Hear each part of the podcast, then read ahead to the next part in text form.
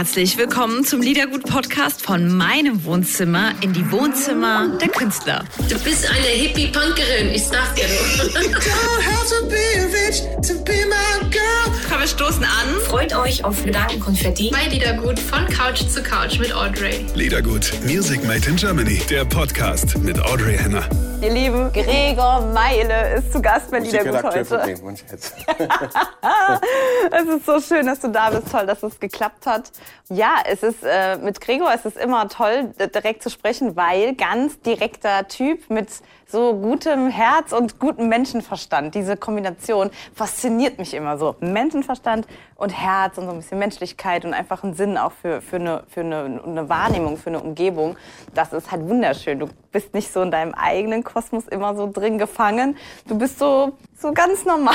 Ja, ich, bin, ich, bin, ich, ich reg mich über Sachen auf, die, die ganz normal sind und ich freue mich für Leute und ich freue mich auch total, dass ich ein ganz normales Leben führen kann in einem ganz wunderschönen Land. Du musst nur kämpfen, dass du im Radio stattfindest, wie so Aber viele das mache ich andere. schon seit 15 Jahren und also ich selber habe mich noch nie selbst im Radio gehört, wenn ich quasi unterwegs war. Oh. Außer ich war beim Sender. Bin ja auch nicht so der, die Mucke ist auch nicht so, sage ich jetzt mal, Verstehe, radiotauglich. Also das muss ich mir zumindest oft anhören. Ich hoffe so sehr, dass wir dir diesen Moment schenken können, weil der ist unvergesslich, der wird unvergesslich sein. Das wäre doch schon mal eine Sendung wert, dass, weißt ähm, ja, dass wir dir diesen Moment schenken, dass du einfach mal reinhörst und dann einfach Songs von dir laufen. Filme ich mich selber im Auto, wie ich dann so, und jetzt ist das dann Dann text du uns Ja. aber.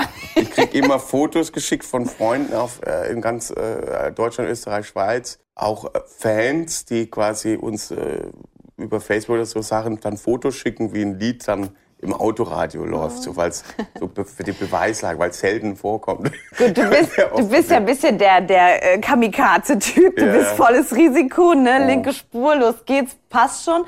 Ich Und- muss und- aber selber so einen Ball vorausschießen und rennen dann hinterher. Und hinter dieser ja ein bisschen leicht wirkenden Art, nicht so ganz ähm, ja so streng, so ernsthaft, verbirgt sich aber natürlich ganz ganz großes Können. Das tarnst du natürlich mit deiner mit deiner lieben Art so rum. Aber das das ist ja schon so. Ich mache so Landschaftsmusik, habe ich festgestellt. Ja. So Reisemusik auch. Ne? Wenn man wenn man mal flieht ne von der Welt, Mhm. dann ist deine Musik glaube ich richtig. Könnte man sich auch öfter, also ich äh, zieh's mir öfter rein, weil deine Musik hat was meditatives für mich. Du hast, das wäre vielleicht nochmal so ein meditative Radiosender, weißt du? Das wäre doch auch mal lustig, wo man dann erstmal mit so einer Klangschale loslegt und so. guck mal, die Menschen sind so gestresst, so gehetzt, so verängstigt, Absolut. so außer Atem. Also wie kommst du runter quasi? Lässt das Telefon an dabei. Ja, sich einen Moment für mich zu gönnen irgendwie. Also wenn ich halt alleine bin für mich, das Mhm. ist für mich Luxus, weil immer um mich rum was irgendwie ist, wer, wen, was und so.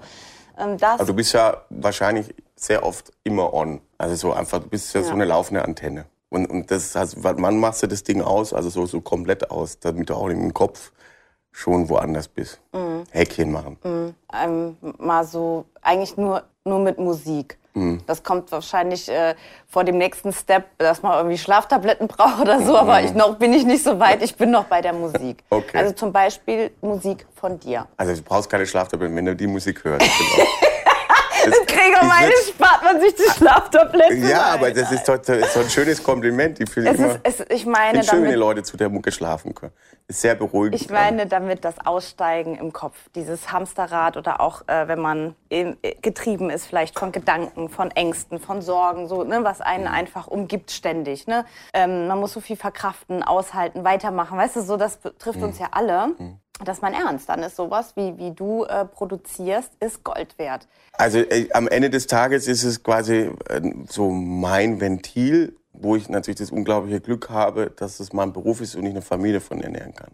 Aber eigentlich ist es mein Hobby. Dich findet man nicht in Songwriting-Camps und so. Ähm, ich mag das auch, also ich, ich gebe geb auch Workshops oder Popakademie oder was. Ich mag das total mit, mit Kiddies und es gibt keinen So muss es gehen, sondern es gibt ganz viele Wege, wie ein Song entsteht, wie Mucke entsteht. Und natürlich in aller Welt. Ne? Und das ist halt, wir sind ja nur quasi Schwerpunkt Deutschland, aber es ist halt total schön. Ich, ich habe ja das Glück, für mich ist das Tollste, wenn ich ähm, mit jetzt singe ich am 3. April mit Paul Carrick und Curtis Stigers und so, das sind so meine Heroes oder Jamie Cullum habe ich da äh, was gesungen und so. Und ich mag das einfach, das, wenn man das auch ein bisschen international beim Teich sieht. Und ich bin großer, von der Musik her ein großer New York-Fan. Weißt du, New York ist halt die Stadt der Musik für mich. Ich durfte halt schon mit vielen tollen Künstlern aus der ganzen Welt zusammenarbeiten. Vor ein paar Jahren hatte ich mal eine Anfrage, ähm, wo kurz zwei Wochen im Raum stand, dass ich quasi ein Interview mit Paul McCartney machen muss. Und da ging mir sowas aber von die Bibel. Und es war wirklich so, ja, du fliegst nach San Diego und dann machen wir das Interview da. Und ich sage, ich, so, und dann habe ich eine Gitarre besorgt und so. Wir müssen natürlich, weil ich sage, was will ich den denn fragen? Dem ist, das ist der Mensch auf der Welt, der die meisten Interviews gegeben hat von irgendeinem Musiker. Und äh, aber natürlich, wenn man die Chance hat, ich wollte natürlich einen Song mit dem spielen. Ne? Und aber ich jetzt eh verkackt. Ne? aber es ist einfach, du musst die Möglichkeit, wenn du die Möglichkeit musst, es ja natürlich machen. Und ich habe nur die ein, die erste Frage von dem Interview habe ich immer noch im Kopf und zwar ähm, äh, meine beste, hätte ich erzählt, meine beste Freundin kommt aus Italien, aus Mailand und die hat am 9. Oktober Geburtstag und wenn sie vor mir diese Welt verlassen würde, würde ich jeden Tag, würde ich am 9. Oktober eine Kerze anmachen und mir einen Moment haben, wo ich an sie denke. Was machst du am 9. Oktober? Und das ist der Geburtstag von John Lennon. Das wäre die erste Frage gewesen. Und dann wären wir so eingestiegen, weil das, dem hat man schon alles gefragt. Und natürlich hätte man dann, dann zu seinem neuen Album damals gefragt und so. Aber diese Demut, und das ist bei Paul McCartney genauso, der sagt, hey, das ist ein geiler Song, dann ruft er den Produzenten an, was ja schon oft passiert ist. Äh, Ryan Tedder zum Beispiel von Republic, der hat dann einfach zwei Wochen lang, hat Paul McCartney versucht, Ryan Tedder zu erreichen, um einen Song mit ihm zu produzieren. Und Ryan Tedder hat immer weggedrückt. Eine Nummer aus England, äh, hat er immer weggedrückt und so, was ist das für eine Nummer? Und dann irgendwann mal so, aus, aus Versehen rein, yes, ja, jetzt Paul. Und so, was für Paul, weggedrückt. Der ist wirklich rangegangen und hat dann wieder weggedrückt. Und dann hat er Paul nochmal probiert. Und dann war es halt Paul McCartney, der versucht hat, ihn äh, zu erreichen am Telefon. Und äh, also die Demut vor tollen Wahnsinnskünstlern, das ist das, was einem immer auch weiter motiviert, wie andere Leute neue Platten rausbringen, wie die an Musik rangehen. Und für mich ist die Musik halt die, das Unantastbare. Und das ist auch das, was der Katalysator, um quasi in andere Welten einzutauchen und das, was du auch sagst, raus. Es ist immer noch schön, dass es Musik ist.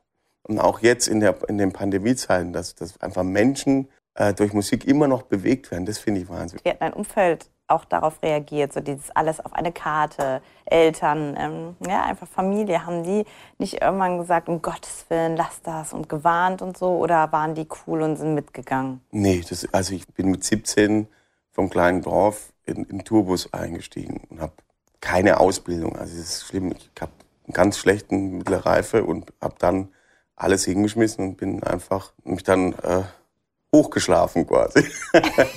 nee, ich habe einfach gearbeitet. Ich habe einfach mit 17, wo andere Leute Partys gemacht haben, ich habe dann einfach mh, hm, so äh, mindestens von 17, also 10 Jahre durchgearbeitet. Also 300 Tage im Jahr locker. Einfach durchgekachelt und das halt einfach und habe dann halt einen vernünftigen Job gehabt als Tontechniker und war europaweit unterwegs und saß im Flugzeug, weil mich irgendeine Firma gebucht hat, um irgendeinen CEO von irgendeiner Firma einen Anstecker äh, hinzuklemmen oder so. Wie krass, dass du, du hast bestimmt so viele Stars äh, getroffen und hast äh, irgendwelche Sachen als Dienstleister. Ja, ja, als Dienstleister mhm. und dann ähm, diese, diese Wende, dass du, dass, dass du auf der anderen Seite stehst. Also für dich bestimmt wahnsinnig ja, das prägend. War, das war der Turnaround, war ähm, bei Sing Mein Song in der ersten Staffel 2014, ähm, weil es kurz davor war, also war wirklich so kurz davor, wo ich es eigentlich das Handtuch schmeißen wollte, weil ähm, man 250 Tage unterwegs ist und es dann trotzdem nicht reicht. Du musst dann, du bist dann nicht auf den Hochzeiten deiner Freunde, weil du halt den Job machen musst,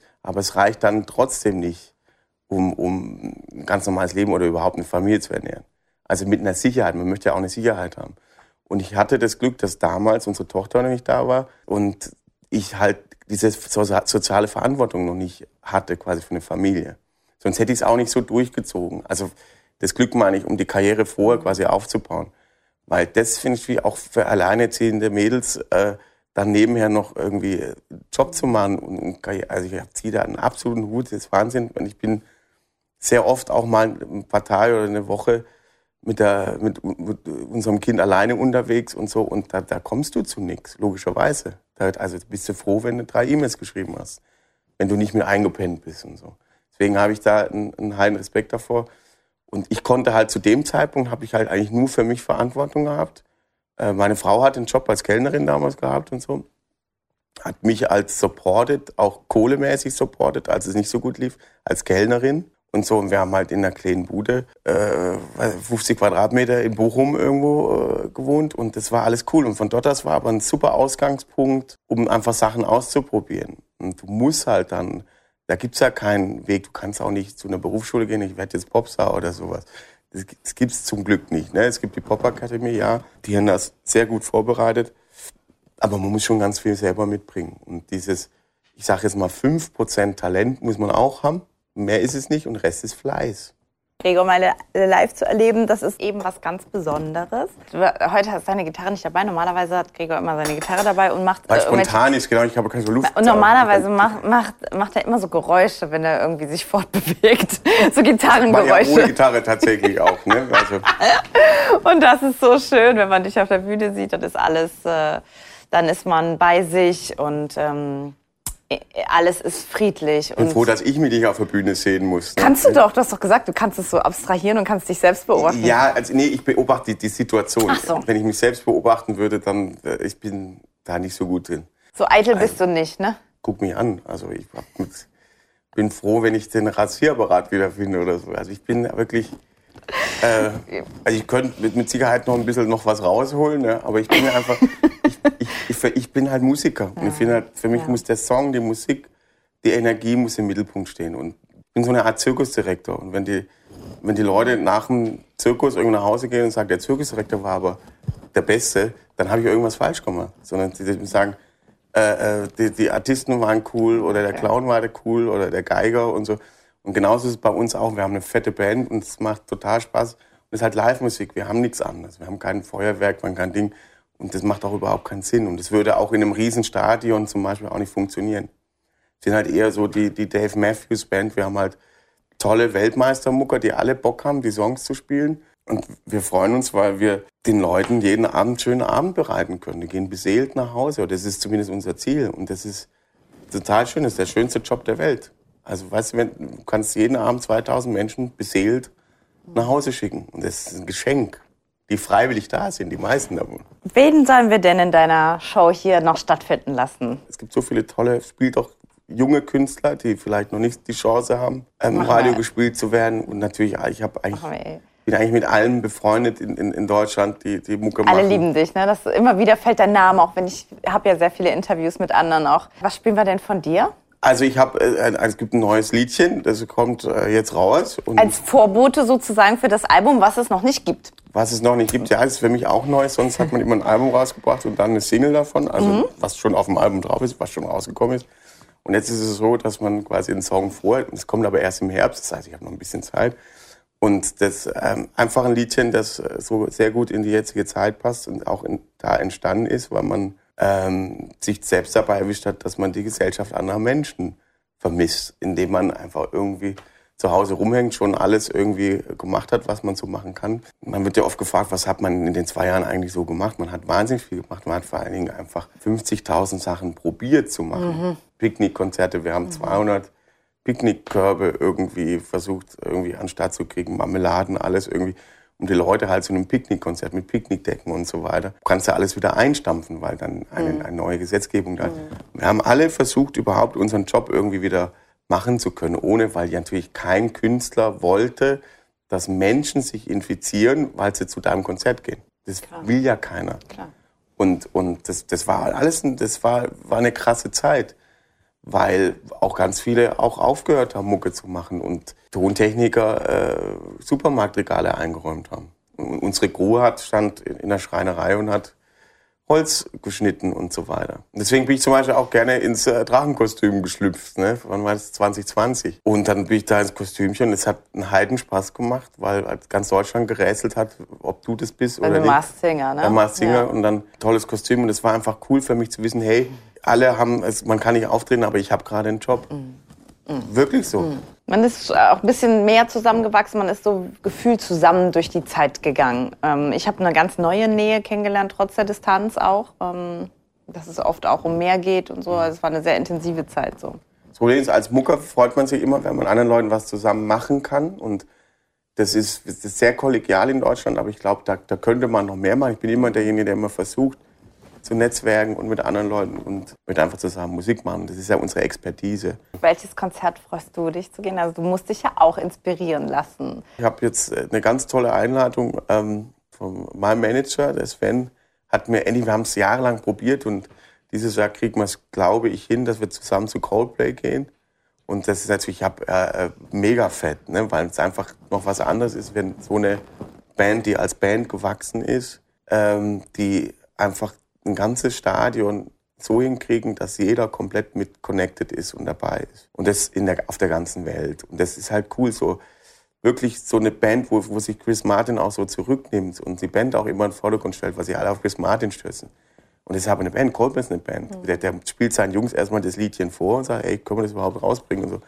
Und das ist halt, der hat, das ist ein ganz demütiger, toller Mensch. Ne? Das ist bei allem so, hast du jetzt auch ähm, mit den ganzen äh, Instagram-Sachen, die er gemacht hat und so. Einfach total schön, wie, aber auch total bewegend. Auch jemand, ein Superstar, der krasseste Superstar einfach sagt, hey, wir können nichts machen, ich kann den Job nicht machen und freut mhm. sich halt mal wieder Klavier zu spielen. Du, du bist ja so ein guter, selbst so ein guter Songschreiber und so. Du Na kannst ja, ja, also, also oder du bist ein Für die Miete Songschreiber. reicht's. Also schreibst du auch für andere? Mhm. Also es ist immer meistens so? Mhm. Auftragsarbeit, wo ich dann so sage, Rufen dich da auch Freunde? Du bist ja, Ja. wirklich sehr beliebt im Branche und jeder mag dich und schätzt dich und so. Ist das so, dass dann jemand dich anruft, andere Ja. Kollegen auch und so und sagen, Gregor, hast du einen Song von mir? Kannst du mal, kannst du mal? Also meistens ist dann einfach so, dass, dass Leute an Alben dran sind und ich dann ähm, Anruf kriege, hast du, kannst du da noch, hast du Bock und so. Und dann, ich finde es auch total schön. Ähm, Kannst du ein Beispiel machen? also für Lave zum Beispiel. Ich hatte, ein- da haben wir mal einen schönen Abend gehabt vor vielen, vielen Jahren. Und, und da sage ich, hey, ich habe einen Song, ich glaube, der wird gut zu dir passen. Ich, bei mir ist so, der muss jetzt nicht auf dem Album von mir, aber ich würde den auch, das ist ein schöner Song, ich habe den dann auch mal ein paar Mal live gespielt, aber auch nie wirklich veröffentlicht. Bei Helene zum Beispiel, die hat jetzt zum ersten Mal einfach sich selber komplett involviert, die kam mit so einem Songwriter-Heftchen an, wo sie dann mit so einem Ranz, immer von unserer Tochter noch ein Radiergummi ausgeliehen, weißt du, dann sag ich, du brauchst kein Radiergummi. Alles, was du reinschreibst, ist gut. Dann streichst du es durch und dann schreibst du es woanders wieder. Und es war total schön zu sehen, dass sie da voll aufgeht und dass, dass die, weil Helene eigentlich alles kann. Ne? Die, die setzt sich hin und dann sprichst du Spanisch mit ihr und dann spricht die Spanisch. Oder Russisch sowieso. Oder die wird jedes, also die ist einfach, die ist eine Maschine. Man sagt, also du fährst jetzt hier durch den Raum durch und dann wieder hin und dann machst du Akkubane, kommst mit dem Ding da runter und dann, ja, alles klar, mach ich Zachbub. das ist einfach eine Maschine. Was macht Udo? Hast mit ihm mal Ja, was du, zu tun der- gehabt? der ist, der- der- der sitzt da im Atlantik, ich, komm- ich stoße später dazu. Ne? Na, guck dir, ob du, lass mal ein paar Erdnüsse in der Schale. Ne? Und der sitzt da halt an der Bar rum und ich habe also keine Ahnung, der wird jetzt auch wieder auf Tour gehen. Es gibt einige, die ihn sehr gut nachmachen können.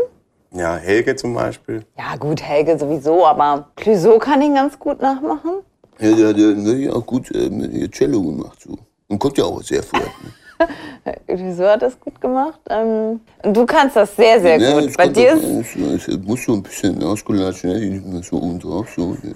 bei dir ist gefährlich. Abgespaced, ne? So.